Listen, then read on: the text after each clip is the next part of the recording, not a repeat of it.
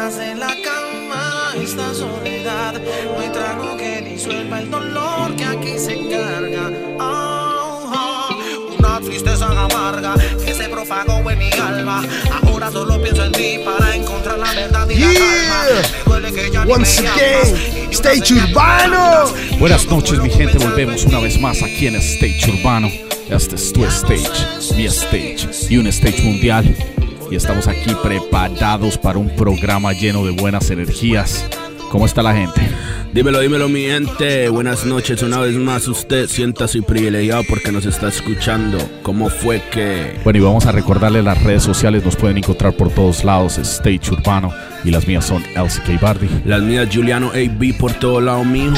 Y las mías, aguapanelero, es Y you. hoy tenemos un invitado de lujo, el invitado de lujo desde la ciudad de Medellín, Colombia. ¿Quién tenemos aquí en los estudios? ¡Epa! El parcerito Junior Ruiz desde la ciudad de Medallo. ¿Cómo fue, parcero? Decímelo. Eh, entonces, ¿qué, muchachos? ¿Cómo va todo? Feliz de volver por acá a la casa de ustedes. Siempre eh, agradecido por cómo me han recibido cada vez que nos vemos acá en la ciudad de Miami, en, to- en toda la Florida, en toda la Trio Five.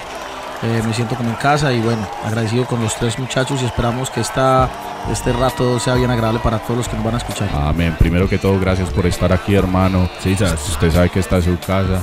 Y bueno, estamos aquí para buenas energías que te trae a Miami. Primero, recuérdales tus redes sociales. Bueno, eh, en Instagram como JR-Ruiz ELC eh, y JR Ruiz en Facebook. Eh, estoy apenas empezando a montar toda mi música en las plataformas, eh, las plataformas como Spotify, eh, Deezer, en ese, pues, estoy como en ese plan ahora. Y en YouTube también pues como JR Ruiz. Y bueno, estoy por acá en los Estados Unidos esta vez eh, gracias a la invitación que se nos hace a una agrupación a la que pertenezco llamada Ghetto Warriors en el festival South by Southwest en Austin, Texas. Y bueno, cómo no antes de llegar al festival venirme a dar una vueltecita por acá Por las donde los parceros. A tirar playa. Hombre, aunque Hoy no pudo, hoy no se pudo. bueno, y vamos a devolver el tiempo desde los comienzos de tu carrera y cómo empezó todo esto. Vamos a recordarle a la gente eso, cómo empezó, qué te trajo a ti a la música.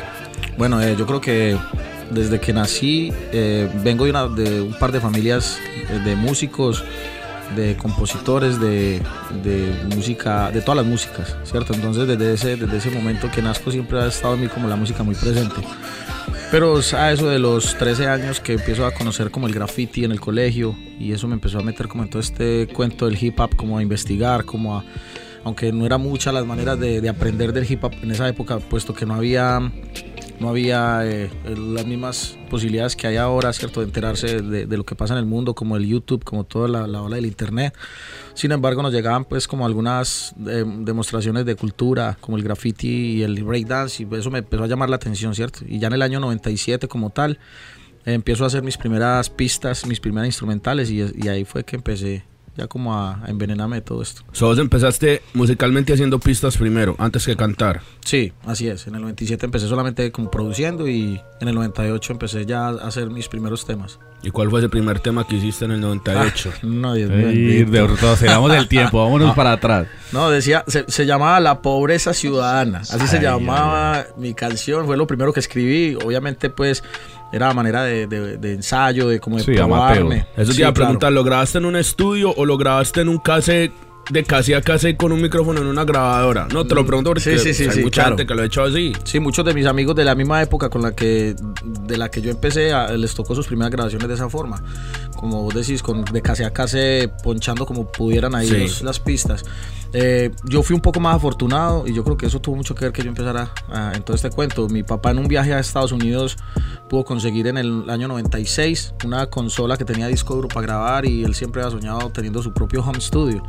Entonces eso fue lo que me empezó ahí a motivar a querer hacer pistas instrumentales, a grabarle a, a los pocos amigos raperos que tenía y ahí empezó todo. Pero también fue de una manera muy artesanal. O sea, a pesar de que estaba esa tecnología ahí, era muy artesanal a lo que se puede hacer hoy día con, todo este, con todas estas herramientas. Pero tiene mucho que ver la influencia que venía de tus padres y más claro. que todo pues lo que viene por la sangre también. Total, total.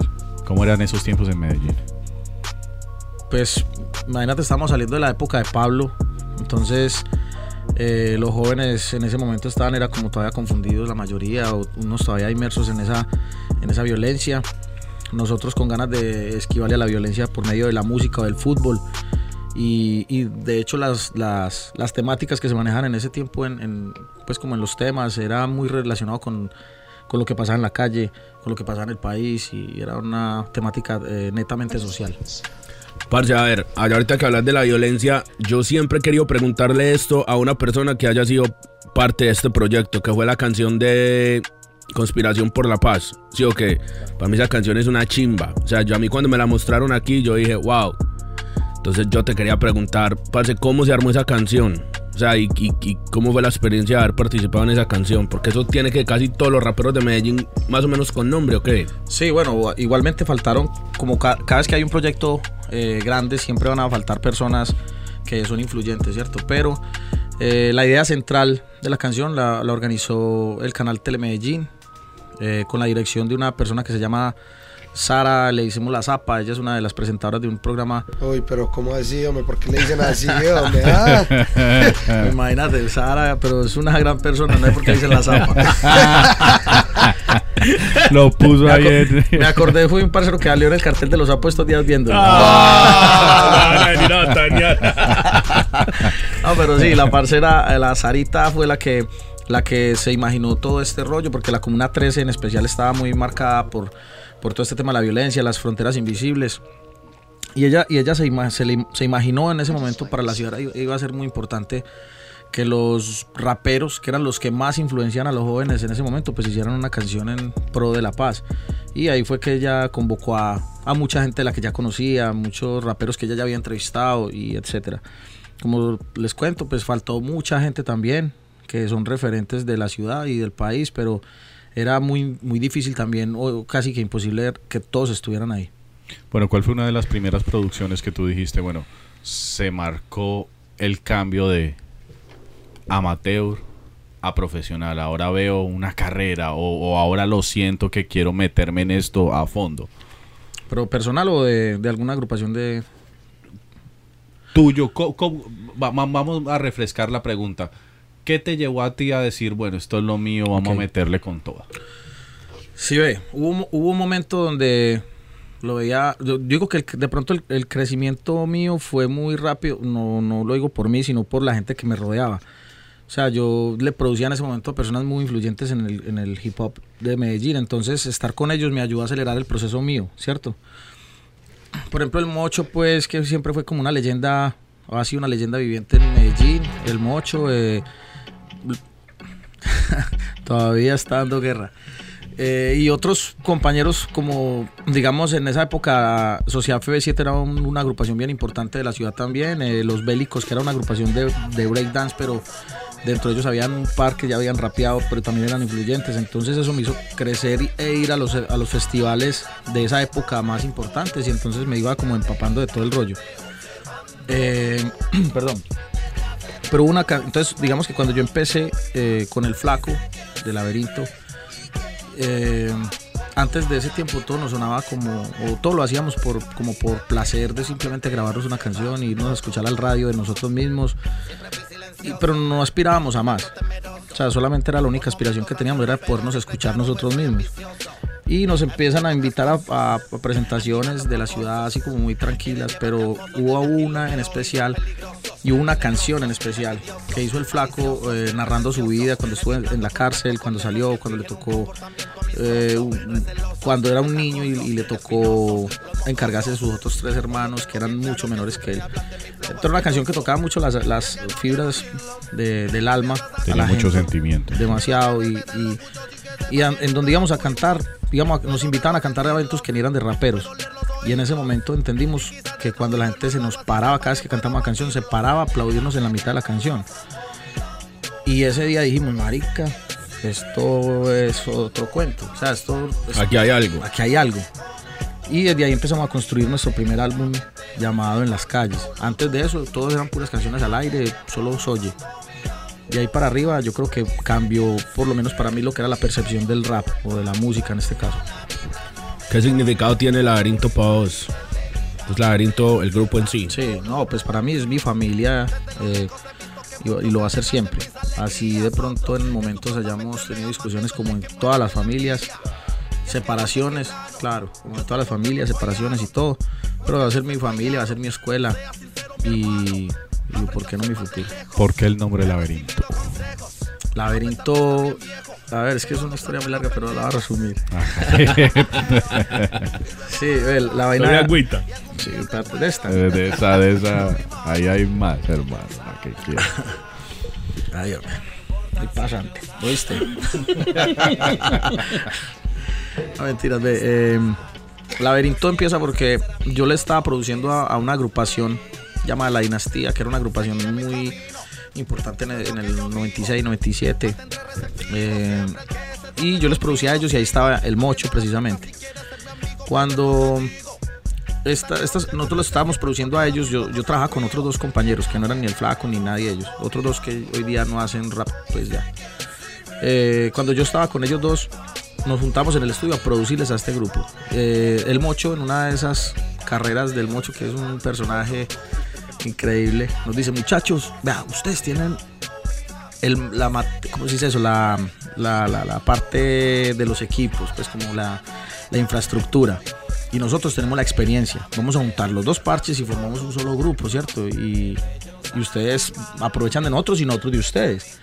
Y a nosotros nos pareció fantástico porque era trabajar con el Mocho, la leyenda de toda la vida de- del, hip hop, del hip hop de Medellín. Pero entonces las otras dos personas del grupo se opusieron a esto. Sin embargo, el Mocho defendía a capa y que era lo que él dijera, que, que si iba a hacer lo que él quisiera y lo que él quería era meternos ahí. Ellos se fueron y nosotros tres nos quedamos hablando y, decíamos, bueno, marica, qué chimba camellar con el Mocho, pero es que esas pelas no quieren, pero no, que sí, que, que caigámosle caso al Mocho. Pero entonces por la dignidad, otros decían que no, no, que, no vamos a quedar con el Mocho, en fin.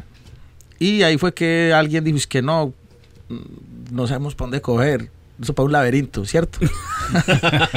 no sabemos si para allí o para allí. ¿Qué hacemos? Parecemos como en un laberinto. Y nosotros dijimos, pues marica, sigamos nosotros tres solos y llamemos un laberinto. ¿Y qué? Y sale. Ah, Y ahí salió. Súper. Entonces ahí empezó. Y ya después el mocho eh, me presenta a mí al flaco y me dice, eh, estando el mocho todavía con su grupo, me decía, ve, me te voy a presentar un parcero que ahorita está como con ganas de hacer música, colaborar. El parcero no tiene como pagarte en este momento porque está en una situación difícil, pero colaborarle. Y como para mí lo que dijera el mocho eran palabras sagradas, eh, entonces yo le dije, no, pues tirarlo para mi casa. Y llegó el flaco y en el momento en que nos vimos con él, una empatía tremenda. Tiene un carisma impresionante el flaco. Entonces hubo una afinidad de una. Mm. Y ese mismo día lo invitamos a que hiciera parte del grupo. Entonces, de una para adentro. claro, para adentro. Ya con, con el tiempo el grupo del Mocho se termina y el Mocho empieza con nosotros y bueno, ya ahí empieza. Ese es otro momento que también yo digo que fue crucial para nosotros o para mí. Cuando ya el grupo se conformó con el Mocho, cuando ya también empezamos a trabajar como DJ, con DJ, porque primero no lo hacíamos. Perdón. En ese momento para mí como que ya también dijimos, bueno, esto es una, esta es nuestra profesión, esta es nuestra empresa y vamos a invertirle, pero invertirle en ese tiempo pensamos invertirle era tiempo. Claro. Y, y bueno, y eso nos trajo muy buenos resultados. ¿Cuánto tiempo llevan ustedes juntos? Llevamos 21 años. Ah, jue madre. Sí, este año cumplimos los 21 21 años de Hace carrera. rato. Bueno, y ya saltemos a, a- a Junior Ruiz. ¿Cuál fue el primer álbum de Junior Ruiz que tú hiciste como solista? Bueno, es que yo he tenido muchos proyectos en todos estos 21 años precisamente, pero los he dejado todos en el aire, para serte honesto. ¿Por qué? Porque como que, mira, hice parte de una agrupación social FB7 de Laberinto, de Ghetto Warriors, y cada vez que empiezo a hacer mi proyecto como solista, entonces se me junta con, con lo otro. Y siempre lo he dejado en pausa por, obviamente por darle la prioridad al grupo, por no dejar tirado al grupo y esto y lo otro.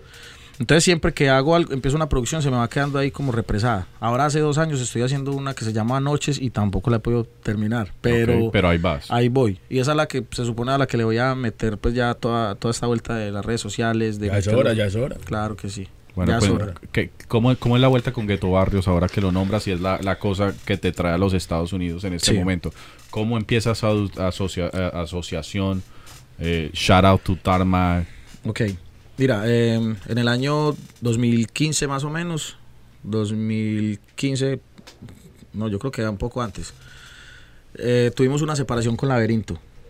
Y, y, el, y el Mocho y el Flaco empiezan a hacer otro proyecto llamado FM Hip Hop. Y yo quedé como en el aire, solo, abandonado. y el otro grupo de FB7 con el que estaba también paró. Entonces yo me sentía muy frustrado por esos días. Y llega este parcero de, de Tarmac y me dice a mí, hey, man, no, no te puedes deprimir, venía a hacer música, volvé a hacer música, yo había parado prácticamente. Sí, el man fue clave en todo esto. Entonces él, él me dice, parce, ¿cuándo te caigo? Y yo le decía, no sé, el miércoles, por, de- por decirle un día. A las 10 de la mañana y yo, bueno, hágale pues. Y yo pensé como estamos en una discoteca, yo este la voy a olvidar. a las 10 de la mañana me llegó el miércoles ese man.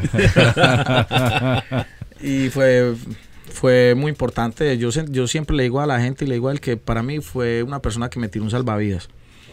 Y, y entonces era, y ese día hablábamos de todo el rollo y decíamos, marica, no". entonces me decía, no, es que nosotros somos unos guerreros, no podemos parar, men. Usted no se puede afligir por esto y por lo otro, somos guerreros, men, somos guerreros del barrio. Pero bacano, weón, que hay gente así. Pues Claro, que tener gente así al lado. Es Total. que siempre lo positivo y gente positiva que lo apoya y Claro lo que sí. motiva a uno. Eso es importante. Sí, sí. Entonces, para, para él, todos los agradecimientos, más allá del respeto y admiración que le tengo como, como artista, pero como persona fue una, eh, alguien que fue bien vital para mí, para mi, para mi presente y por qué no para el futuro. Pues ya mira que se nos está abriendo esta puerta en el festival, que Dios quiera nos traiga muchas bendiciones y muchas más posibilidades de aquí para arriba. ¿Dónde la gente puede encontrar la música de Ghetto War, Warriors si quiere escuchar? ¿Tienen Eh, bueno. redes sociales? Sí, están las redes sociales, eh, pues en YouTube eh, tenemos algunas canciones ya subidas, eh, Spotify, en Deezer, en Apple Music, pues en todo Por este todo rollo, lado, por todo lado. todo lado. O sea que son dos miembros. O sea, Sí, son somos vos y el parcero. Somos dos, pero tenemos un grupo de trabajo pues bien amplio, eh, dependiendo para dónde vayamos, ¿cierto? Entonces cuando hay manera de llevar como todo el paquete, andamos con algunos músicos, people DJ, el corazón de nosotros es el DJ, pues, obviamente. Pero cuando se puede incluir un batero, unos, eh, trompeta, de pronto un teclado, lo hacemos de esa manera. Eh, también andamos como con el, la parte visual, siempre con un DJ que nos está poniendo imágenes, en este caso eh, la hace mi primo que está por acá. Eh, también cuando se puede con el ingeniero de sonido, eso depende de lo que hayan a pagar. pues, Lo por que- ahí. sí, del presupuesto. Nosotros claro. también teníamos, nosotros tenemos un DJ que es como el corazón, pero a veces nos deja morir. Si a veces le da paro cardíacos, le tiene una arritmia cardíaca a ese corazón. Qué piro, parce. Parce, ¿qué No define. ¿qué define la lírica de Junior Ruiz? O sea, ¿qué mensaje da tu lírica normalmente? Sí, normalmente es, eh, es a como me siento en el momento, ¿cierto? Es lo que estoy sintiendo en el instante. Generalmente es lo que escribo, ¿cierto? Digamos cuando yo escribo pues para mí solo, eso es lo que hago, como sacando lo que tengo en el momento adentro. Obviamente hay momentos donde comparto con otros amigos que me dicen, hey, vamos a escribir sobre esto y pues también me, me meto en la película porque, porque también lo, sí, porque también lo he vivido en algún momento, ¿cierto? Y bueno, mira que por ejemplo la canción que hicimos el año pasado, hace un año exactamente, eh, fue algo así, fue una conexión del momento y, y le hablamos a eso, le cantamos a esa conexión, a todo ese viaje. Y entonces algo que siempre he tratado de, de- de simplificarlo como de una manera muy auténtica, muy verdadera. Es que eso, eso, eso es lo bonito de la música y yo creo que eso es lo genuino que hace la música. Cuando las energías de verdad lo que las crea y no lo crea un billete o no lo crea posicionarnos, sino que las energías están ahí, todos iguales y hacemos música y armamos algo bonito. Total. Entonces es muy importante también. Ah, Definitivo, definitivo. Totalmente. ¿Cuál es una canción que hasta el sol de hoy Junior Ruiz dice esa es la canción que fue madre más me marca el corazón que ha sido la canción que yo más quiero? Todos tenemos bebés. Sí, claro. Bueno, del, por ejemplo, el rap de, de Colombia siempre me identifiqué mucho con Falsedades de Tres Coronas. Fue de esas canciones que para mí me marcaron bastante. Eh, otra que se llama Mentes en el aire de Big Man Silla. Son canciones que, porque pre- pues precisamente con Big Man Silla tengo eh, un gusto muy especial porque manejamos el, como una línea muy parecida. O sea, me refiero a la hora de, de la interpretación. Claro. Entonces me identifico mucho con, el, con la música que él hacía antes. Y digamos que esos son los dos temas que yo siempre... Y tuyos personalmente de Junior Bueno, Ruiz. hay una canción mía que se llama Todo era un sueño, que es una canción que hice para el álbum de Laberinto llamado Bohemio el álbum. Y, esta canción, todos hicimos una canción solos en ese álbum. Y esta canción para mí trajo muy buenas experiencias y muy buenas calificaciones, por decirlo así. Y, y yo no daba pues como mucho por esa canción, simplemente yo creí que estaba haciendo la tarea de hacer una canción solo y dije, bueno, la logré. Pero trajo muy buenas repercusiones. Y también un tema que hice aquí en Miami, se llama eh, Te has preguntado, habla de un, de un fracaso que sentí en algún momento de mi vida por, por la soledad que sentía, porque, porque perdí una mujer, porque se acabó el grupo, porque me alejé de muchos amigos que sentía que no, que no me estaban aportando nada. Y en, y en esa soledad y en ese, y en ese vaivén de sentimientos sentí que me estaba hundiendo en el alcohol, ¿cierto? Pero veía también el alcohol como una salida a tanta, digamos, a tantas cosas negativas.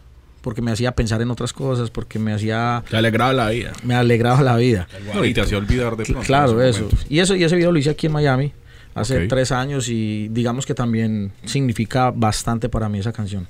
Excelente, excelente. ¿Hiciste el video farro o no? La No, verdad. está en sano juicio, hombre, yo por eso, por eso, por eso sí. nadie me cree cuando canto esa canción. Parce, vos el otro día hiciste un post en Instagram con una foto de J Balvin. Y vos pusiste que te sentías orgulloso de haber trabajado en cierto proyecto del hombre. ¿Cuál proyecto fue ese? Bueno, eh, pues ahí hay como una cosa ambigua. O sea, ahí hay dos cosas. Eh, la primera es que lo primero que él grabó, lo grabó en el estudio, en el estudio pues al que pertenezco. Eh, la producción musical fue de un compañero llamado eh, Mr. Deck, de una agrupación que se llama Golpe a Golpe en Medellín. Pero la grabación y la mezcla y todo se lo hice yo, ¿cierto? Entonces fue, él- y era la primera vez que él grababa. Entonces, participar de cierta manera en, ese inicio del man, eh, para mí pues es un orgullo porque pues es un, es un referente a nivel mundial hoy Sí, día parce. colombiano. ¿Es verdad que el, el man cantaba rap antes que reggaetón? Sí. Sí, ok. De hecho, la canción de la que te habla se llama Amigos, Panas, perdón, se llama Panas, la canción que él hizo, y eso era una canción de rap, pero de un rap un poco más comercial, por decirlo así. Sí. El desde el sonido era más comercial, la temática, todo. Y, bueno, y posteriormente entonces el man grabó todo el álbum en varias... eh, él grabó muchas canciones en el estudio mío, pero cuando decidió hacer su primer álbum como tal, desde cero, entonces empezó a producir varios temas aquí, varios temas allí, varios temas allá, y entre esos pues también en el estudio mío, pero yo le masterice, le mezclé y le mastericé todo ese álbum. Entonces, ahí trabajamos muchas personas, pero entonces por eso coloqué ese post.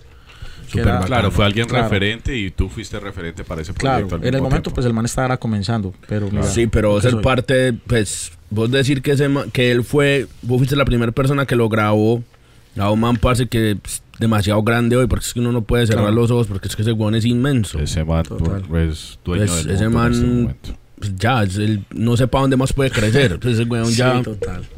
Pues un orgullo ese weón. Sí, te claro. mojaste, te mojaste. Ah, vos porque siempre tenés que salir con esas weonadas. No, digo yo, pues no, No, sé. porque, Estás parce, como muy emocionado. No, Pero parce- continuemos, No, continuemos. no, a mí me emociona porque primero que Ya todo porque sabe, es colombiano, Balvin. es Claro, paisa claro, sí. y porque parce es un orgullo, weón, uno decir Claro, que no, un no, weón de esos oiga. esté tan grande, Ay, parce. María Balvin ha sacado la cara por No, todos para nosotros. por duro. Colombia, no solo Claro, porque por todos, por representa todos. mucho Sí. la cultura antioqueña, pero a Colombia en general. No, por eso digo yo lo que primero que todo porque es grande. colombiano, pero sí, parce. Sí, sí, No, sí, man, sí. claro, merece todos los. Para mí, el respeto, pues, por su gran carrera y su éxito que ha tenido a nivel nacional y mundial con su música. Bueno, ¿qué artista hoy en día del género urbano, de cualquier género, industria, Junior Ruiz diría quiero tener- hacer un tema con esa persona? O me Julián. gustaría. Sí, sí, con Juliano y con Claro. el soy yo. Bueno, parce, a yo lo de pronto les puedo hacer ese junte. Sí, Ahí verán, pasen una platica aquí y yo les armo algo. Van a ver, pues yo no sé, eh, la verdad, eh, no, pues es que eso es muy difícil, solamente como pensar en un solo artista, es, es complicado.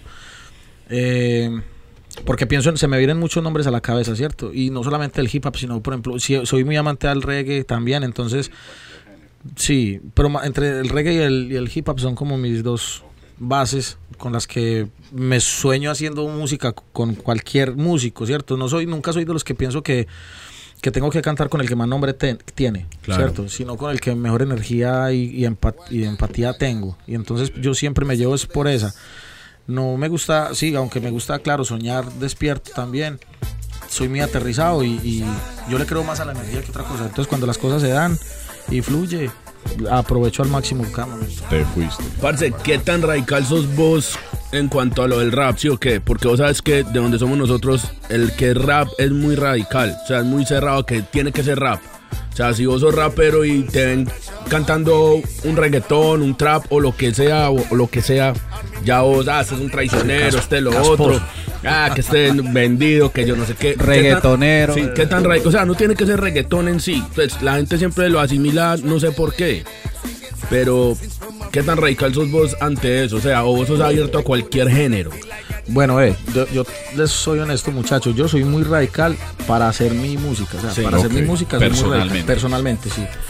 Eh, hay géneros los que no me interesan, no los quisiera hacer porque no me llenan, ¿cierto? Pero para escuchar, para producir, para parcharme, lo que sea. Si me gusta, me, me- me parece bien. Y de hecho, hace uno, hace unos ocho años más o menos, yo hice una canción con un grupo de reggaetón que se llama Golpe a Golpe. Sí. Y la, ca- y la canción es no, es no es ni siquiera reggaetón, pero la gente me dice, me vino encima porque estaba cantando con unos reggaetoneros. Entonces me decían reggaetoneros, me decían vendido, todo lo que estamos hablando. Sí, sí, es que, es que yo sé Claro. cómo son. Te cayeron que- encima, Me cayeron encima, entonces yo empecé como a justificarme por las redes sociales. Yo, hey, muchachos, escuchen bien, que no es reggaetón. Y me cansé de pelear un día, porque era pelea tras pelea, defendiéndome, defendiéndome ahí estúpidamente. Y, Perdiendo energía. Claro, perdiendo energías. Hice una canción que se llama Querían Golpe, como consigna internacional. Querían Golpe. Y saqué una canción de rap que para mí fue curar ese ese mal momento que me hacían pasar todas las, todas las críticas. Y de aquí cierro capítulo y me importa poco lo que opinen cuando viene de mala, de mala voluntad. Porque yo sé que es lo que estoy haciendo, sé qué es lo que soy. Y, y bueno, y, y- y no tengo ningún lío. Si me gustara el reggaetón y, y me toca hacer reggaetón, no tengo ningún lío, pero no me gusta. O sea, que no harías un reggaetón. No creo. O sea, digo que no creo porque la hija está O sea, pero no, Sí, no, pero- haces- no, no harías un reggaetón no por no hacerlo, por lo radical, sino porque no es lo tuyo y no te gusta y no te llena. Eso, total, no es por radical, no es por radical con el género como tal, no, es por, por mis propia, por mis propios Creencias. gustos. Claro. Sí, sí, sí, eso está bien. Sí, eso, como te digo, pues yo me voy a un parche y bailo de todo, reggaetón y, y hay canciones de reggaetón que me suenan bien, me pueden sonar bien. Pero no las tengo tampoco en mi reproductor. Entonces, Bueno, ¿y qué, y, qué, y qué tú tienes en tu reproductor? Si yo me monto en tu carro ahorita mismo y pongo play, ¿qué está sonando? la verdad, La verdad, aquí todo es la verdad. salsa, salsa brava. Salsa venteada. Salsa es lo que más escucho. Eh, lo que más escucho. Pero bueno, también me gusta mucho eh, el rap en español. O sea, el rap americano de los 90, pues es lo que más escuché y lo que más yo creo que realmente como que me, me mueve. Pero entonces prefiero escuchar de rap en inglés, escucho lo viejo y el rap en español. Sí, es, o sea, preferí pasar al rap en español porque ya lo entendía más, porque sabía de qué estaban hablando todos. El rap en inglés solamente nos hacía era, pues como mover la cabeza porque suena muy bien, pero nunca entendíamos qué decía. Obviamente respetándolo y valorándolo mucho, pero preferí pasar a, a lo que realmente estaba entendiendo. Entonces en ese caso, Es que esa época, parce, que uno escuchaba y uno no entendía, parce, es duro. Pues que yo me acuerdo, Juan, que uno era en el pueblo, parce, y uno era tinta, y uno era así, ¿sabes? Oiga, ¿cómo? Pero hoy en día uno dice no entendía, pero en esa época, por a otra o ya X, Y razón, uno pensaba que se sabía hasta la canción. No, lo que pasa Ah, es usted que- la que- cantaba y todo. yo lo también que lo que pasa. Que uno escuchaba una, uno a lo mejor sabía una dos palabras, entonces uno entendía una palabra y asimilaba, y uno pensaba que lo que seguía decía lo que uno se imaginaba. ¿Sí me entiendes? ah, No, ¿sabe cuál era la realidad? Los videos, weón. Porque uno se basaba también en lo que uno veía en los videos, weón. Ah, ya decir que tenía parabólica en No, la casa en el ah, tiempo, no, weón. Ah, este piro. Perubólica tenía. La perubólica. No, no Perubólica, entendía, no entendía ni chimba, pero sí, sabes que en la parabólica salían puros canales Ah, de Perú tenía, no el también. En tu casa no había, no el canal al lado, hombre. Ay, parcero. Parce, ¿cómo es Junior Ruiz como persona fuera de la música? No, soy una persona muy tranquila, pues soy tranquilo, eh, con los pies en la tierra siempre. Soy, como les decía ahorita, soy una persona muy soñadora, pero, pero muy aterrizado. Soy, me gustan los parches tranquilos, me gusta compartir mucho con los amigos, me gusta mucho el chorrito también. Varito. eh, Varito. lo que sea, pero, pero que coja. ¿Qué co- Eh, soy muy, bueno, con el tiempo he aprendido a ser muy, muy fiel a la gente que tengo al- alrededor. Bacano. porque en algún momento la- me, me- me he descachado en la vida, ¿cierto? Entre esas, pues cuando perdí a, a- a mi familia, me refiero pues por, por actos de, de pronto de desorden, de, de, de inmadurez, Hablo de la mamá de mi hijo y de mi hijo. Claro. Eh, después tuve otras relaciones que tampoco las valoré por estar detrás de por detrás detrás de lo que todos vemos. Sí, sí. de lo que hay por todos lados de Miami, ¿no? Claro, Entonces perdí muchas oportunidades también con la música por estar donde no tenía que estar, persiguiendo a quien no debía. Y, y le, le fallé también a amigos por las mismas situaciones. Entonces hoy día soy una persona que valora mucho la amistad, que cree mucho en la gente que tiene alrededor. Y también me alejé de muchas personas, pero era por, por cuidar mucho más de cerca a los que tengo y que valen la pena, a los que tengo alrededor. Correcto, la gente que de verdad oh, Sí, claro se sí. valora. Total. Excelente, excelente. Parcero, vos has pensado como en dejar la música, o sea, no como, como, como en sí, o sea, porque yo, vos tenés otro, otra capacidad que es que sos productor. O sea, tu carrera como productor Sí, puede durar, puede durar lo que sea. toda la vida.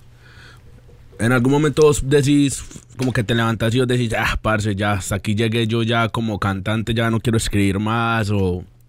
Claro, pues yo creo que eso nos ha pasado a, a todos, ¿cierto? De decir que levantarnos algún día con la, con la malparidez, como decimos, pero se me quita cuando me acuerdo que no sé hacer nada más. No, y que ya lleva muchos años uno metido en esta Claro, vuelta. y- sí, y que no, ve, y es de, de verdad, no aprendí a hacer nada más, güey, ¿yo qué voy a hacer? Yo digo, es que, ¿qué me voy a poner a hacer? productor, weón. ¿Sí me entendés? Porque hay gente que canta y Sí, ya. esas- Chao, o sea, yo ca- hay gente que dice yo canto y ya.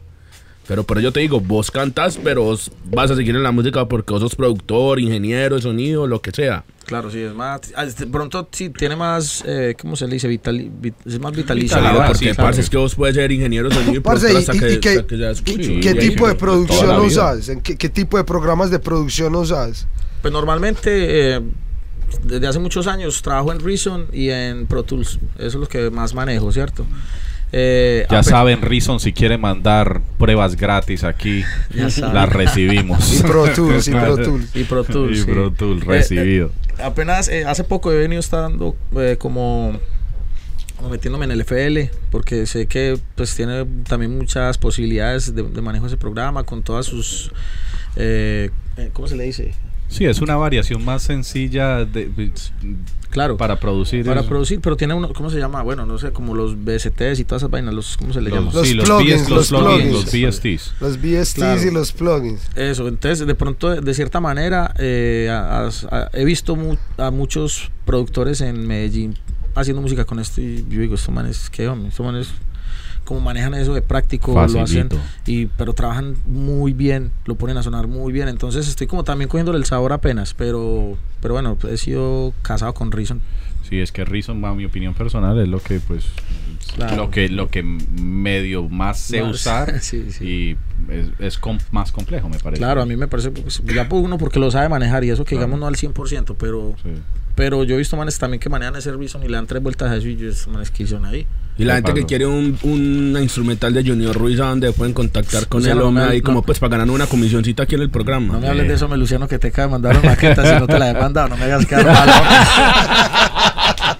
Para eso que apenas va un año. No, pero es, es que le tengo. Ay, madre. no, pues yo no lo llevé por eso, parce. No, no, no, pues- pero eso sonó así como un carro tirado, eso eh, mire, fue la Sí, como la indirecta, puñalada, Eso la fue la indirecta y como Parce, que- la gente se mal pensada. Yo tratando aquí de coger un servicio pagado aquí, una comisión. No, mentira, no, no. Pero no, muchas gracias, hermano. No, pues yo creo que eh, la gente que pronto me puede hablar también por Instagram, yo soy de los que reviso también los mensajes. Y si quieren algún instrumental, ya tengo muchas maneras de trabajar con gente que no vive en Medellín precisamente. Y, y había, pues ahora que hay vía internet, eso es más, Más un poquito más fácil, claro. Aunque pues también es otro proce- procedimiento muy diferente a tener el artista ahí al lado. O por lo menos que viva en tu ciudad, que les estés pudiendo mover cosas, cambiando, en fin. Pero bueno, igual se- es posible. Bueno, ¿cómo fue la experiencia de los Grammys Latinos? Porque yo sé que tú estuviste por Las Vegas, estuviste ahí Sí. en los Grammys Latinos. Cuéntame un poquito de eso, cómo llegaste ahí, cuál fue el proceso. Ok. Mira, yo le, produ- le estaba produciendo una agrupación de. eh, ellos son del Urabá, eh, Chocuano. Eh, se llaman Explosión Negra, es una agrupación de música, eh, digámoslo, música urbana, pero mezclada con. con merecumbe, mezclada con de todo. O sea, es una Un fusión. ¿Y dónde, Sancocho, y dónde sal, se puede escuchar eso? ¿Dónde se puede escuchar eso? Está en YouTube también, eh, se llaman Explosión Negra y es una música Sí, pura fusión. Digamos así, música folclore con música urbana, con de todo. Y, y ellos me metieron toda esta película para que yo les produjera desde hace 10 más de 10 años. Y, y bueno, ya hace 3 años hicimos un álbum que se llama Levántate, creo que se llama el álbum. Ok. Y este álbum fue nominado a una categoría en los premios Latin Grammy, la categoría de música urbana, fol- folclore urbano, creo que se llama la categoría. Y yo por ese tiempo estaba aquí en Miami precisamente. Entonces ellos me dijeron, Junior, marica, salimos nominados a los Grammy, son dentro de un mes en Las Vegas. Y yo estaba por acá y yo, ¿cómo me va a tocar cambiar el pasaje? Pa? De una. No, primo. pero, ya, ya tenés eso en el resumen, weón. Es un- No, fuiste, Sí, porque weón. fue el trabajo tuyo. Sí, claro, fue toda la producción hecha por mí y, y para mí era un, pues, un honor primero estar en esa gala. En ¿cierto? la hoja de vida, eso Claro, queda la hoja de vida, eso pesa, weón. Sí, claro que sí. Eh, entonces, estar allá, bueno, pero, ahí hay algo. eh, para ser honesto, porque aquí estamos hablando es con toda la verdad, ¿sí o no? Aquí, con, a calzón quitado, calzón como dicen quitado. en mi pueblo. Después de que yo estuve allá en los Grammy, que, me- que para mí fue muy bacano haber eh, presenciado lo que presencié allá, desde lo más bueno hasta lo más malo también. Y cuando digo lo más malo me refiero es a la a, a cómo se comporta el festival para con los artistas. Me refiero a que eh, te hacen creer de cierta manera que los que están nominados ahí pueden tener la oportunidad de ganar algo, pero eso ya está todo Claro, fríamente es que ya calculado. está organizado, pa. Claro, todo está fríamente calculado y la gente se pega ese viaje hasta allá para ir a, a esperar que es metido. Eso ya todo Soñar, está- el- sí, el- apretar nalga. apretar nalga y eso ya está totalmente arreglado. Y siempre te vas a ver, vas a ver que lo que más eh, sale favorecido es los que están apadrinados por los grandes artistas, como por ejemplo Mar- Mark Anthony era el padrino del grupo que le ganó al grupo de nosotros, entonces eso era imposible Claro, Claro. a ese no le ganan a ese flaco. Claro, eso es muy difícil. Entonces eh, nos dimos cuenta, pues yo me di cuenta de que en algún momento me dije, bueno, pues, pues puta, no, venir hasta por acá, sola- al parche es chimba, pero pretendiendo ganar es muy difícil competir contra esas, ma- contra esas maquinarias que tienen ellos, ¿cierto? Y también lo que me di cuenta por lo que este, este grupo del que les cuento que salió nominado, eh, no es que los Grammy los vio estos pelados cantan bacano, nada más nominales también eso tiene que pasar por un montón de amigos que chutan para que vos estés allá. Hay que tiene que haber ese empuje Tiene que haber atrás. una. Sí, se tiene que atrás. la Mejor dicho, rosca, ese es la el super rosca, roscón. la rosca más hijo de sí, puta. pa- Una rosca de esas de esos tractores de construcción gigantescos. Claro, claro. Más Sí, fácil consigue camello en la alpujarra. ah, no. Pero claro, eh, no, no quiero desmeritar el trabajo que hicimos con los muchachos allá, porque pues sí, sonaba, suena muy agradable, suena muy innovador, pero, pero sabemos que también hay otra vaina detrás, pues, y es ese empuje que te generan las personas que tienen eh, pri- eh, privilegios dentro de la organización de los Latin Grammy. Pues, Claro, que están parte de la academia. claro, Pero el show, el show en sí que es súper bacano. No, men, pues es lo mejor que yo he visto en vivo. O sea, yo estando ahí presente, lo mejor que yo he visto en organización, en, en el escenario, en, en el performance de cada artista que pasó ahí, en la agilidad con la que cambiaban de un artista a otro y era en cuestión de tres minutos y ya había otro escenario montado. No, eso, pues soy La más grande que yo producción. ¿Y cuál, cuál fue el artista que estaba más cerquita? No, pues que muchos, weón. Pero, pero me sorprendió mucho ver a Jennifer López, por lo menos a la distancia donde estás vos. Sí, ¿qué uf? Aquí a Si, tres es- metros. si si las si está nalgas, sí es verdad, sí firme, es verdad lo de las si está nalgas. así de firme. verdad. Sí, es verdad. La cachetadita no me la pegué, pero sí. Pero te pasó por la venda el pacata. Eso se tiene que Ya sabes, Jennifer López, si algún día nos estás escuchando, Junior Ruiz, Te, te debo una. te dé una nalgadita por ahí. Pero bueno, en, en general la experiencia es bacana. O sea, estar ahí es bacano porque te das cuenta que es posible llegar ahí. Es posible. Es posible y eso le pasa, le puede pasar a cualquier artista. Solo que yo creo que nos ha faltado también el enfoque, ¿cierto? O sea, si queremos estar allá, entonces uno apunta para llegar hasta allá. Exacto. De pronto, si hay artistas que no les interesa estar allá, pues todo está bien también, no, no pasa nada. Parcero, ¿qué crees que le hace falta al rap del pueblo, de Colombia, perdón? Del rap de Colombia como para sobresalir más. Yo creo que el roce internacional es muy importante también. O sea, empezar a, a- a los grupos salir a ver qué es lo que pasa en otro lado, en otras esferas, me parece vital. También hoy día la inversión, la inversión monetaria es bien importante para que se cree Eso es todo. Hoy en día Claro. yo creo que sin billete, no importa Sí, es muy qué difícil. talento tengas, hermano. Total, jodido. total. Sí, parce, pero te empuja hasta cierto punto, amigo. Llega un punto, si tú si estamos hablando de lo que ahorita Junior Ruiz decía, que tu enfoque sea los Grammys, o tú hagas música basada en un enfoque más allá de ser underground, o de ir a una ciudad a otra, parce, que necesitamos billete, hermano.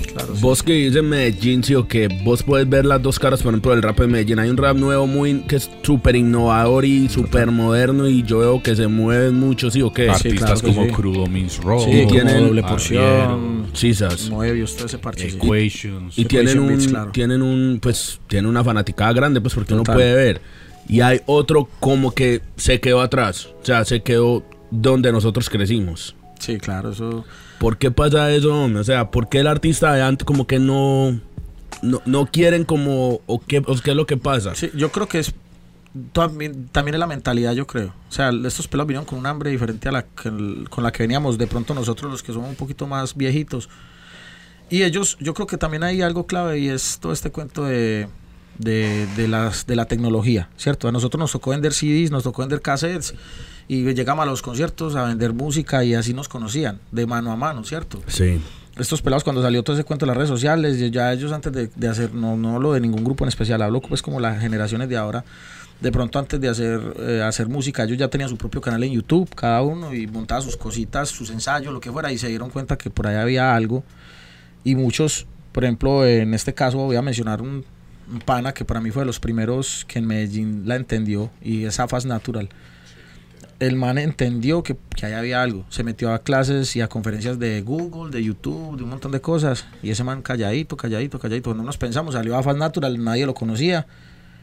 Y ese man, ¿qué? Ese man, ¿de dónde- pues, ¿De dónde salió? Y todo el mundo sorprendido, ¿qué man tan teso? Y toda la vuelta. Y está ya pegado, ya recibía plata de YouTube, ya...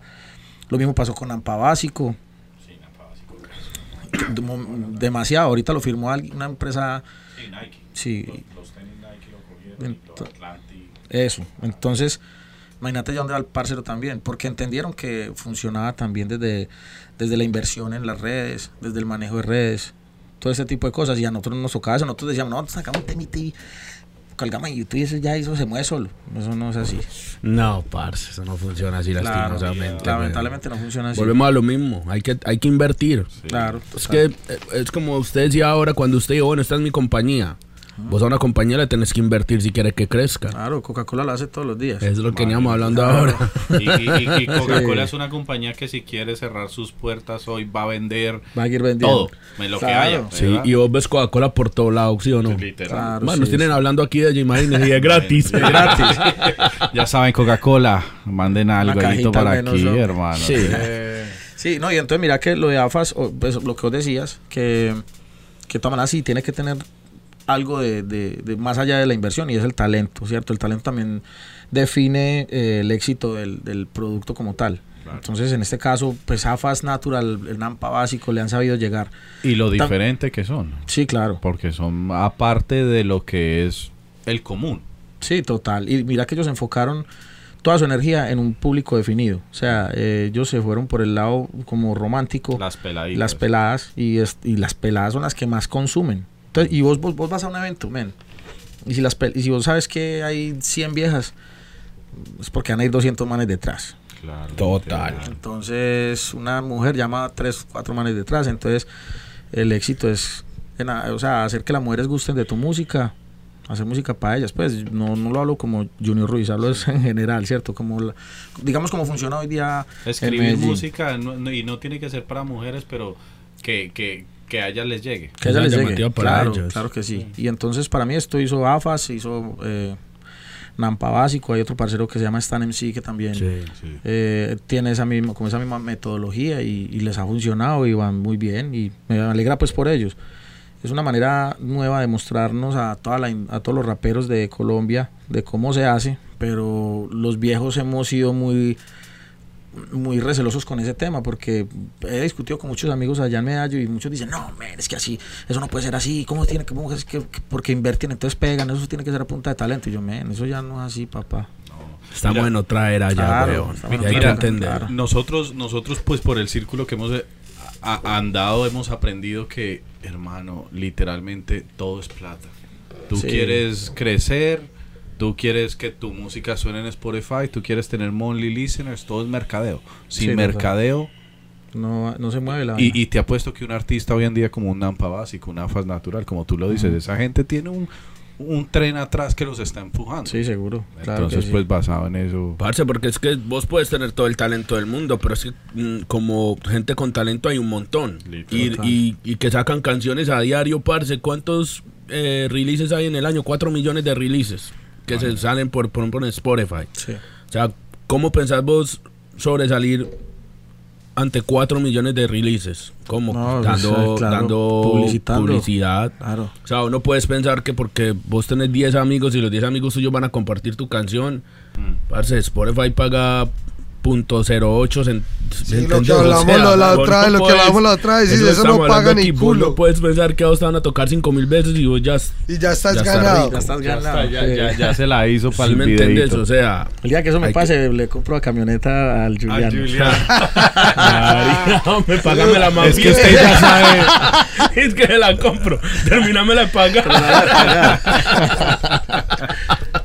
Bueno, y, y Junior Ruiz, ¿qué piensa de todo este cambio digital a la música, donde hoy en día todos son streams, hoy en día todo lo maneja una compañía como Spotify, que es como que la más resemblante o la que más mueve música hoy en día? ¿Qué piensa Junior Ruiz de ese cambio? Porque tú has venido vivido pues las dos Claro. monedas de las caras de la moneda.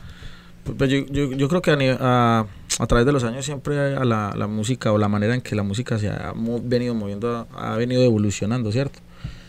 Eh, si hablamos del LP, cuando pasó al CD, cu- cuando pasó al caseto, cuando pasó al CD, luego al MP3, y, y bueno, yo siempre he ido cambiando. Ahora la manera pues de vender música, pues yo creo que es esta y seguramente dentro de 10 años va a ser otra. Entonces yo creo que al artista le toca es adaptarse a- al sistema y no esperar a que el sistema se adapte a uno, ¿cierto? Lo que pasa es que me parece a mí que de esta manera se está, se está perdiendo esa calidad de- de- de lo que nosotros teníamos, que era de coleccionar. Cuando vos coleccionabas música, que eras feliz viendo tu colección de CDs, sus la- LPs, sus parce, yo casetos. un libro así, Claro, Yo tengo Yo no- mero libro. claro, yo no era feliz viendo eso. De pronto los pelados ya no entenderán, pero... No, si los pelados míos me dicen, Pao Teso. La Oiga, chimba, nada, eso trae- eso trae cucarachas, me dicen que sepa que guarda de reblujo ahí, eso, eso- eso es estorbando. ¿Qué es eso? Y ellos con 10.000 canciones en un USB. Parce, pero mire, usted, yo no sé si a ustedes les tocó cuando salió el CD. Parce, pues yo era uno que decía, wow, o sea, ¿qué más puede cambiar esto a esta cosita de pasar de uno del LP grande ese a un CD? Uno decía, no, de esto no puede ser, pues ya más, de aquí para ¿De allá, aquí pa' no, dónde? ¿para dónde? O sea, no, no puede ver. Sí, pero mira que dentro de esa- 10 años, quién sabe cómo va a ser. Algo que no nos, ni nos imaginamos. te ponen un microchip aquí en el cuello y ahí tienes todas las canciones. Todo programado aquí. ya. La siguiente. playlist. Sí, porque ahora decimos eso, ¿para dónde más? ¿Pa' dónde ¿Pa' dónde más? ¿Quién sabe qué más tiene No, ya ahora inventado ya, ya, no, ya es ahora todo USB. Ya lo de vender todo en USB, te venden el USB con la música del artista. Y eh, exactamente, esa es, esa es la nueva era. Por ejemplo, nueva música. Hoy en día no- a ti no te recomiendan saque un CD ni nada. Saque Claro. una tarjeta que Spotify te las das. Esa tarjeta la gente la escanea en el teléfono y tiene toda tu... Vea, si en estos mierda, días, sí. en e- no, en diciembre, ahora que pasó diciembre, vino una prima de mi mujer del pueblo, no, no, pille. ¿Y sabe qué? ¿Se acuerda cuando venían y le traían a uno los CDs como con 50, 60 canciones de yo no sé qué, esa pelada con USBs, que no, es que allá en Medallo tienen el USB con yo no sé cuántas canciones y eso había ahí todo lo de Navidad, lo que usted Claro, se le hizo más fácil a los pirateros ahora, ya no tienen que quemar los CDs. computador. No tienen que quemar los CDs con la carátula esa blanco y negro. Eso es real. quiera. Qué figura. Pero, eh, por ejemplo, eh, nosotros ahorita entendimos, viniendo con Ghetto Warriors aquí a- al festival, precisamente eso. Nosotros decíamos, hombre, Rigas me decía a mí, marica, vamos a hallar unos cis para que vendamos. Y yo, Riga, eso ya no, eso ya no lo vendió, nos vamos a cartarnos con nada, pero nada, hombre.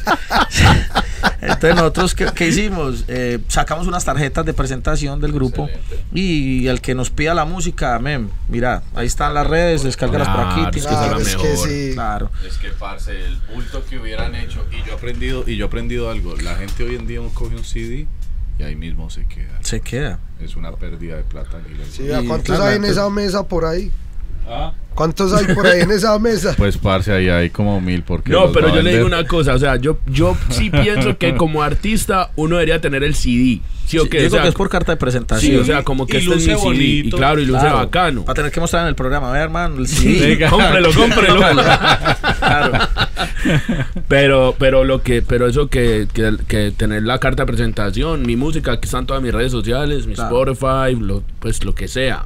¿Sí o qué? Bueno, ¿y qué viene sí. para Junior Ruiz ahorita? ¿Qué viene nuevo? ¿En qué estás trabajando en estos momentos? ¿Cuál planes futuros? Bueno, eh, como Junior Ruiz, como, como MC, pues estoy haciendo este álbum llamado Noches, que ya estoy culminándolo. De hecho, eh, me lo traje en, en mis datos para acá. En Nueva York voy a tener un par de meses. Quiero terminar mezcla y máster arriba, en Nueva York. Pues yo mismo ahí en mi, Sí, en mi trabajando estudio tú. portátil. Claro. Eh, de pronto hacer un par de temas más. Eh, uno que tengo pensado era hacerlo en Las Vegas, pues con, el, con un video hecho para en un desierto de esos. Este, ese es uno de los planes, espero que todo se dé y hacer otro en, en New York otra vez. Eh, bueno, entonces eso como, como Junior Ruiz, como la voz, ¿cierto? Como productor, tengo un proyecto a mediano plazo de crear una página para la venta de beats y, y lo quiero llamar Big Dictionary, como una mezcla entre beat y visionario, pero también de diccionario. El, que, el beat que necesite ahí lo va a encontrar. Ok. Eh, estoy en ese proceso, estoy recopilando alguna cantidad de bits para empezar, para no salir con un solo bitcito por ahí a Sí, la tener red. una cantidad grande. Claro, una cantidad grande, ir soltándolos, que la gente empiece a conocerlo. Parce, Denis, cuando haces tus beats, ¿cuál es tu proceso de, de, de hacerlos? ¿Qué manejas? ¿Manejas alguna máquina? ¿Manejas las MPCs? ¿Qué haces? Bueno, no, realmente nunca he trabajado con las MPC, siempre me acostumbré a ampliar desde, desde el software. En este caso el recycle es el que en el que yo corto pues como el sample y Sí, toda sí. la vaina.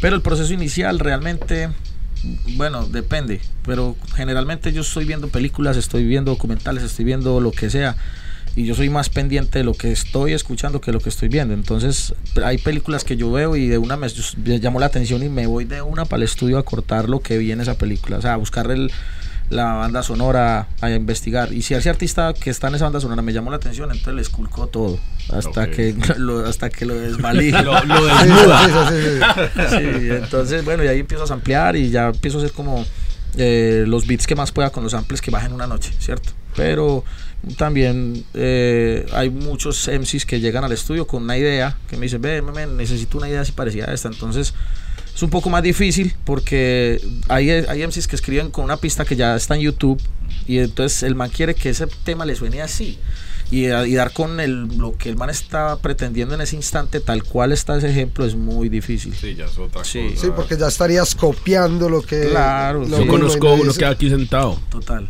Sí. Sí, a la izquierda suya.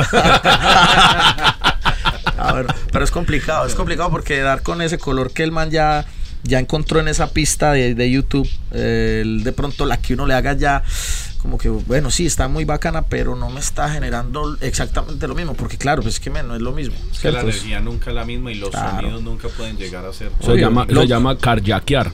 Cardia- cardiaquear. Carjackear, como es como uno robarse un carro, weón. Ah, pues bueno, sí. carjackear un sonido. Puro carjacking. Sí. Bueno, sí, ese es como el proceso pues que habitualmente manejo y, y much- o sea, soy más de sample que de, de tocarlos, ¿cierto? Es que de tocar las melodías, aunque generalmente no, so- no manejo solamente el sample, sino que también, pues, listo, ahí está el sample, pero entonces necesito hacerle dos, tres variaciones, partes para coros, intros y todo ese tipo de cosas, y eso sí los toco desde el teclado, con sintetizadores de Reason, de, bueno, de lo que sea. Tienen que chequear los beats del parcero. Los parceros le mete a los beats. Sí, pendientes, ya casi viene la página donde pueden descargar todo. Pendientes Eh, a sus redes pues, sociales, a todo lo nuevo que viene. Claro, que se- de pronto que se vayan acostumbrando a ese nombre que va a ser Bitcionary. Espero que ya lo haya registrado, porque no pasa No, que fue- por allá metido el horror. Es más, cuando, cuando vayan a publicar esa vuelta le ponen el, El corazón, ¿no? El corazón. El corazón, El con corazón arritmia. con arritmia cardíaca.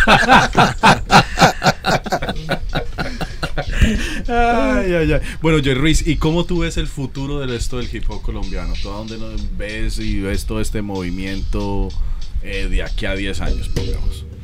Mm, bueno.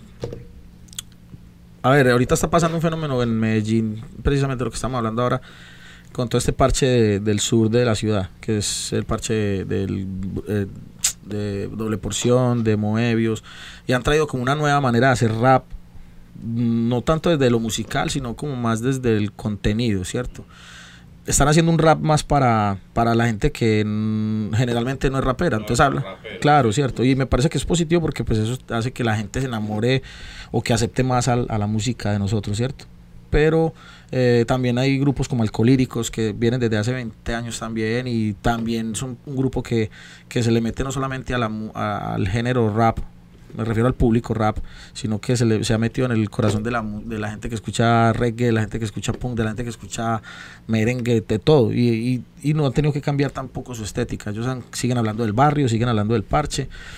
Entonces, si las cosas se mantienen así, yo creo que de aquí a 10 años a toda la, todo el país va a querer consumir rap también. Cuando, cuando vos decís que, que el rap nuevo que hacen los del sur, o sea, o cuando hablas de doble porción, ¿vos crees que ese rap es aceptado por los otros raperos que vienen de la vieja guardia o, o es como medio criticado? vos sabes que en esto también existe el ego y, y- y los, y el celo, ¿cierto? Sí. y la vieja guardia siempre ha sido celosa con todo. Cuando nosotros empezamos como laberinto, la vieja guardia también se nos vino encima porque veíamos, ve- ellos veían que en el momento en que nosotros empezamos, nos estaban empezando a conocer muy rápido. Y ellos llevaban tiempo trabajando, trabajando y no pasaba lo mismo que estaba pasando con laberinto. Sí. Nos decían que hasta éramos copia de orishas. Entonces, si nosotros, pues, pues, no, no había manera, no encontraban otra forma de atacarnos, pues. Siempre. La copia de Orishas. La ni copia más de menos. ni más ni menos. Sí, hacer. Imagínate, ¿no? Pues manes que- Pero entonces, y, y eso pasa hoy día con, con todos estos grupos que salen ahora, que siempre se le van a venir los de la vieja guardia a criticar, porque han, de pronto han logrado lo que otros grupos en mucho tiempo no han logrado. Pero quiero res- rescatar mucho también que hay grupos de la vieja guardia y artistas solistas que se mantienen vigentes y que también han hecho su proceso eh, de, de- de estar aguantando ahí tantos años y de que son conocidos. Pues mencion- mencionaré unos cuantos, por ejemplo, MC Cano, pues el Quiño, ni decirlo. Eh, bueno, por mencionar esos dos, ¿cierto? Pero hay muchos, el Mago, está todo el parche de, de Bello que viene también muy, muy fuerte ahora, que se llaman, o se llaman Mandrágoras, ahora se llaman Monquilas.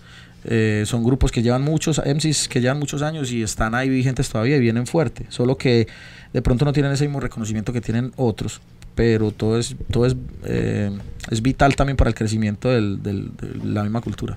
Lo que tienen que hacer, parceros, es unirse en todos, parce, y sacar ese movimiento arriba, Claro. sin celos y sin nada, y que todo el mundo pedaleando Sí. para el mismo lado. Sí, es que yo es creo, yo creo que eso es lo que le hace falta no solo al hip hop colombiano, al hip hop mundial en sí, le falta es como que unirse En un español. poquito y empujar en español y, Español. y Sí, hacer sí. lo que los gringos y los puertorriqueños han hecho con otros Claro. géneros. Mira que en España pues nos contaban que, que aunque es un poco más radical su manera de actuar, Mm.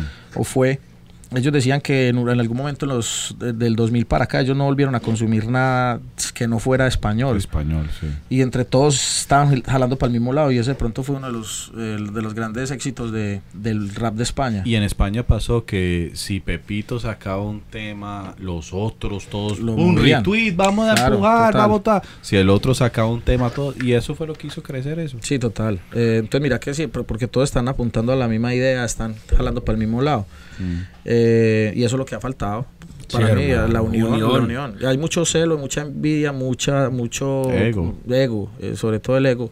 Mm. Y eso es destructivo, siempre va a ser destructivo en cualquier lado. Hermano, Amén. necesitamos esa unión y que todo el mundo pedalee para el mismo lugar que talento hay. Claro que y sí. la ciudad es muy grande. Sí, Colombia es muy grande, weón. Ay, María, claro. parce, son 40 millones, 40 millones de habitantes que hay. 40 y pico. Ya 40 y pico, Usted parce. estuvo en el censo, usted, esto estuvo en el censo del Este, 95. no, este trabajó, 93. sí, este, este está hace como Sí, 20 Julián no años atrás. tocando puertas. Este está dando las estadísticas de No, 1989. sí, parce, es que, yo le decía al pelado mío que Usted ya no es paisa ni Yo le siquiera, decía- usted solo habla paisa. Él me, estaba, él me estaba preguntando cuántos habitantes tienen. Ah, estamos viendo un programa y no me acuerdo. Yo le dije, "Je".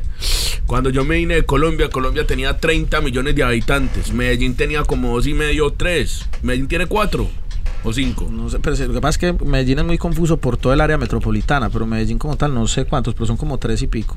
Bueno, cuando yo me vine eran como dos o tres. Y, Medellín, y Colombia tenía 30 millones.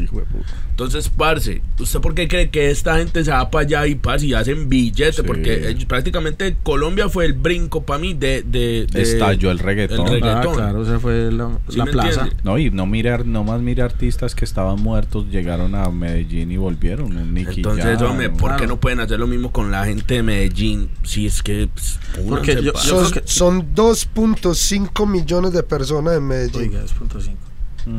Bueno, ahí- bueno y, y gracias por el dato, hermano. Sí, este, este es el de los datos, del corazón Sí, sí. Parce, ¿y rítmico, cuán- pero cu- da no- buenos datos. ¿Cuántos de esos 2.5 cree usted que no conocen el estadio Atanasio Girardot por dentro?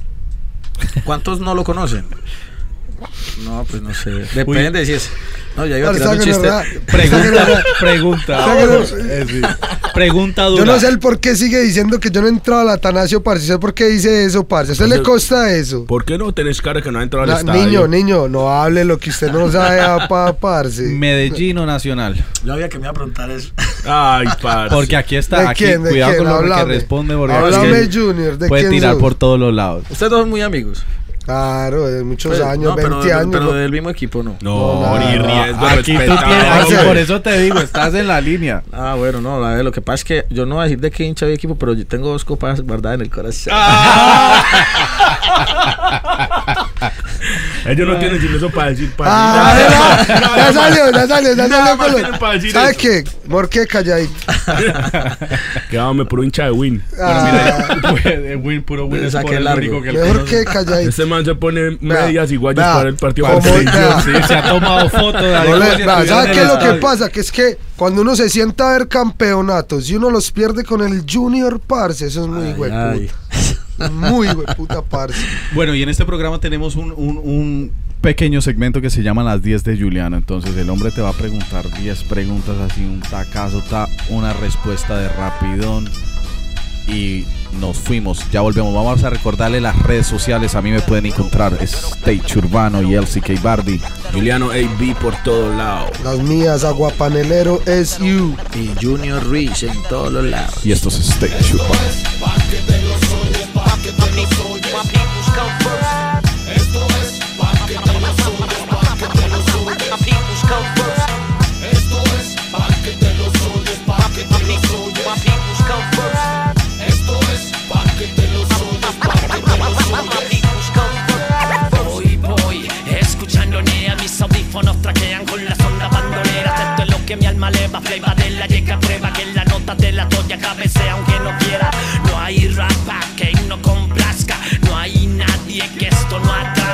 Nadie se escapa y todo contagia, desde la bocina con el beat que propaga. Una burbuja de un plum flow, hasta el despegue de un avión viendo la gente de esta mi nación buscando su propia diversión dentro del clon. Ando en el gueto, soñándomela.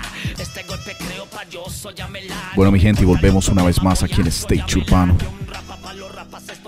Ya saben, síganos por las redes sociales. Las mías son LCK Bardi. Juliano AB. Y JR Ruiz, LC. Y aquí están los colombianos con el podcast. Esto es tu stage, mi stage y un stage mundial. Y ya saben, por todos lados, stage urbano. Venimos aquí a las 10 de Juliano. ¿Cómo fue, Juliano? Parcero, te voy a hacer 10 preguntas simples y una respuesta simple. Ta, que te dé una a la cabeza. Más ropa. De una. ¿Qué te intimida? Una mujer, Tu mayor alegría. el hijo mío. El amor. Mi hijo y mis, y mis padres. Colombia. Lo mejor. El rap, el trapo, el reggaetón. Obvio, el rap. Lírica consciente o de pariseo. Mm, consciente. Tu familia. Eh, mi apoyo total. Tu comida favorita. Frijolitos. ¿Duerme de día o de noche? De día. Medallo. Ay, candela. A las 10 de Juliano, man, niño. Bueno, y estas fueron las 10 de Juliano aquí en Stage Urbano. Ya saben, síganos por todas las redes sociales Stage Urbano. Yeah. Bueno, parcero, y ya estamos aquí entrando al último segmento. ¿Qué? Coméntales el, el show que viene ahorita con Ghetto Barrios. eh, ¿A dónde es que van? Bueno, vamos para Austin, Texas. No, bueno, no he podido aprender si es Austin o Austin, no sé. Austin, Austin, A ver, el, el DJ gringo, ¿cómo fue? Austin. Austin. Austin, ok. Austin, Texas.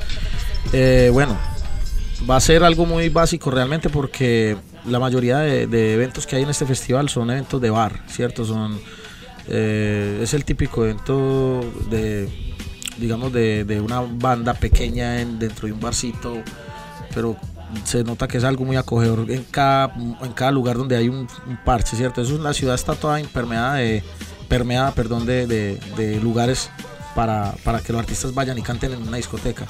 Entonces, eh, con esa dinámica nosotros montamos el show también, sabiendo que no podíamos a tirar el chorro muy alto y empezar a meternos en la película de crear un espectáculo muy brutal.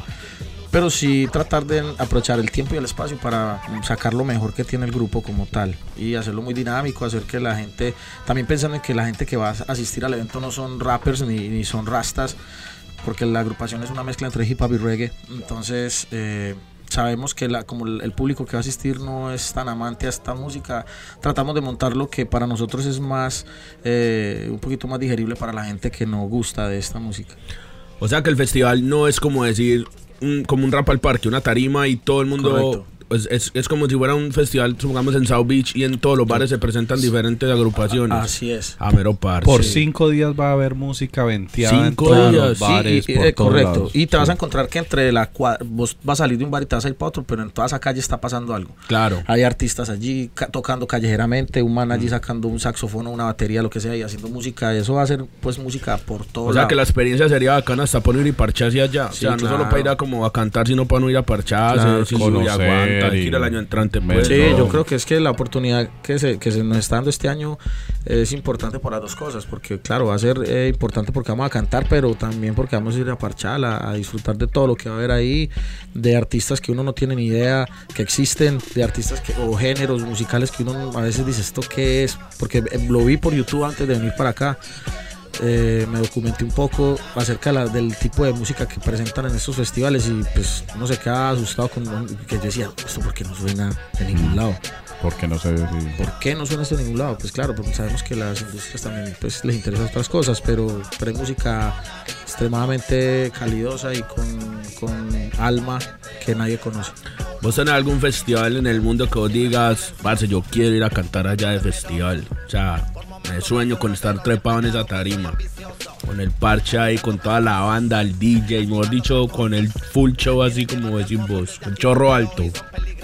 A ver, de pronto lo que yo decía ahorita, yo soy muy ambicioso para muchas cosas, pero, pero eh, yo prefiero... Claro que todos queremos una multitud, ¿cierto? Todos queremos ver en un show una multitud. Pero para mí es más importante ir a un bar donde yo me presente y yo sepa que ese bar lo llené yo o mi grupo con el que estoy. A, a ver que hay un festival de muchos grupos que están llenos, pero que no vinieron a vernos a nosotros solamente. O sea, ¿cierto? ¿A ¿Por qué me refiero a esto? Porque sé que ahí yo puedo medir, medir las cosas. Digo, no, mira que yo hice este evento y la, esta gente vino a verme a mí. Entonces puedo sacar conclusiones. Sí, pero, Interactuamos Sí, pero- más en familia. pero es que vos ya has pasado eso mucho. Sí, claro, pero, pero siempre le tengo más corazón a los parches pequeños. O sea, que no tenés como un festival en el mundo que vos digas, que vos digas, ah, qué chimba ir a tocar allá, hombre. Aprovecha, El porque uno nunca sabe quién está escuchando esto.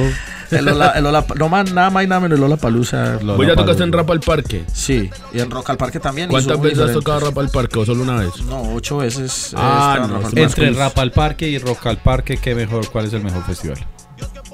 Pues está mucho mejor montado Rock al Parque. Literal, mucho más Sí. plata, la Más mucha más rockeros, los va. rockeros gastan más. Eso es Sí, y- de Y gente. hay tres tarimas, son tres escenarios para Rock al Parque. Y siempre le abren espacio al rap. Entonces, Obvio, sí. es un espacio muy grande.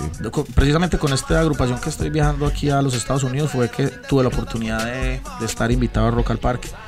Eh, hicimos, a ver, en la ciudad de Medellín hay un festival que se llama Altavoz y el grupo que más sobresalga ahí, en cada categoría lo pasan directamente a, a Rap al Parque o a Rock al Parque, ¿cierto? Nosotros nos presentamos en la categoría de rap en ese, en ese festival Altavoz, pero como hicieron el, eh, quedamos como primera agrupación pues en puntaje, no nos pasaron a Rap al Parque porque el formato de nosotros era más de banda, entonces nos ubicaron fue en Rock al Parque.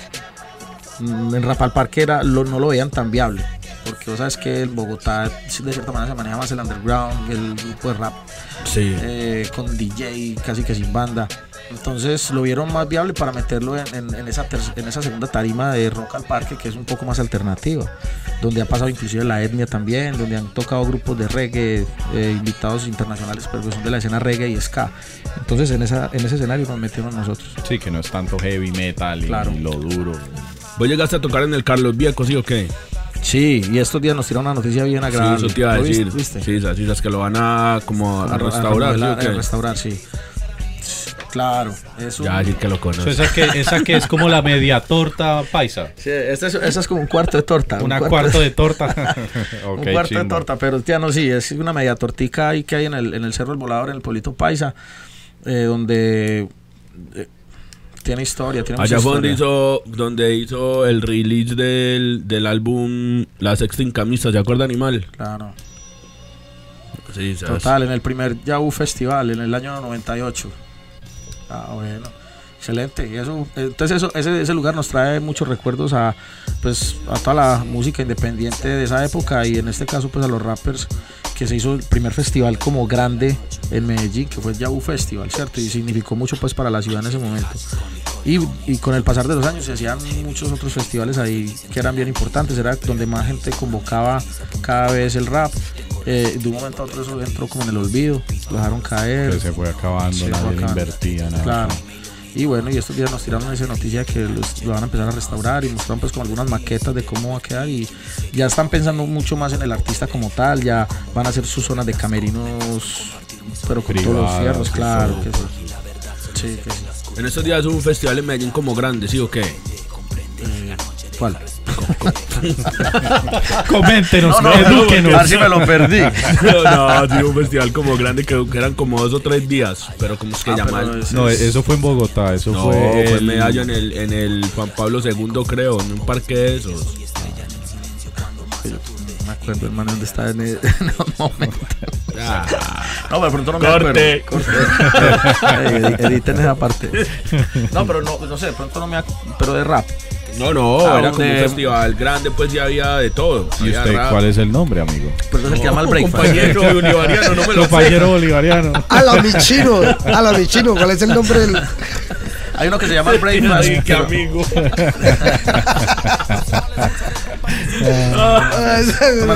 Cha- Pues nosotros aquí nos, nos- nos divertimos mucho. No, no edite ni chimba, esa mierda así. Ah, la grosería, parce, que esto es PG-13. Bueno, y un consejo que tú le puedes dar a los artistas que vienen nuevos en esto, ¿qué deberían hacer? ¿Qué no deberían hacer? Ve donde yo voy a copiarle a alguien una frase, pero es que yo creo que eso va. Eso es muy cierta.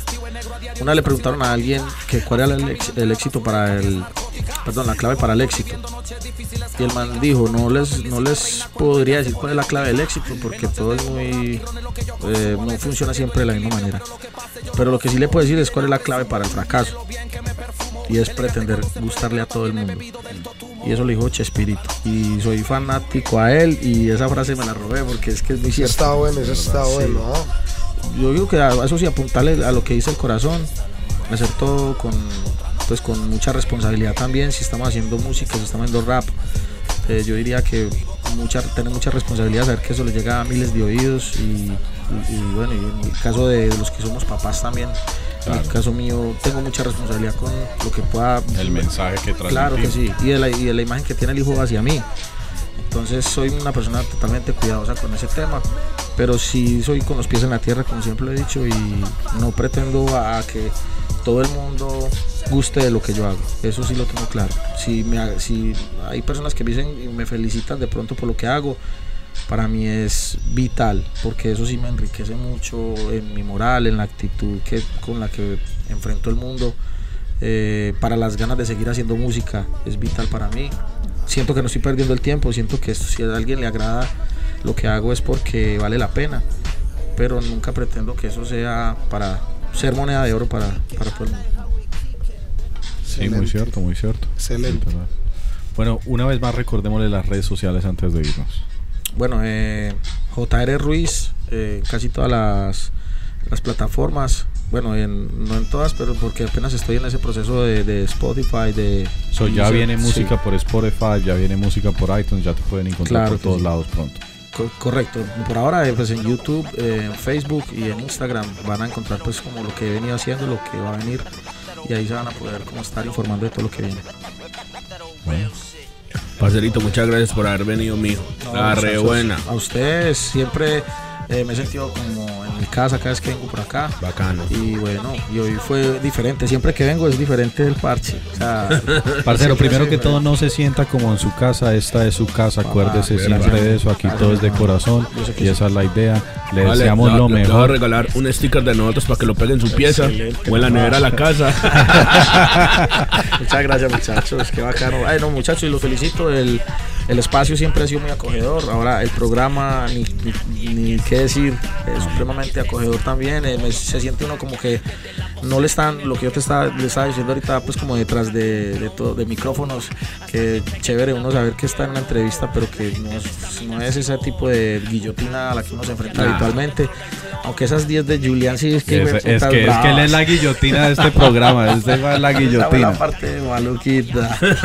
Parcero, te deseamos lo mejor en el festival, te deseamos lo mejor en todos tus proyectos, nada más que bendiciones y cosas buenas para tu lado.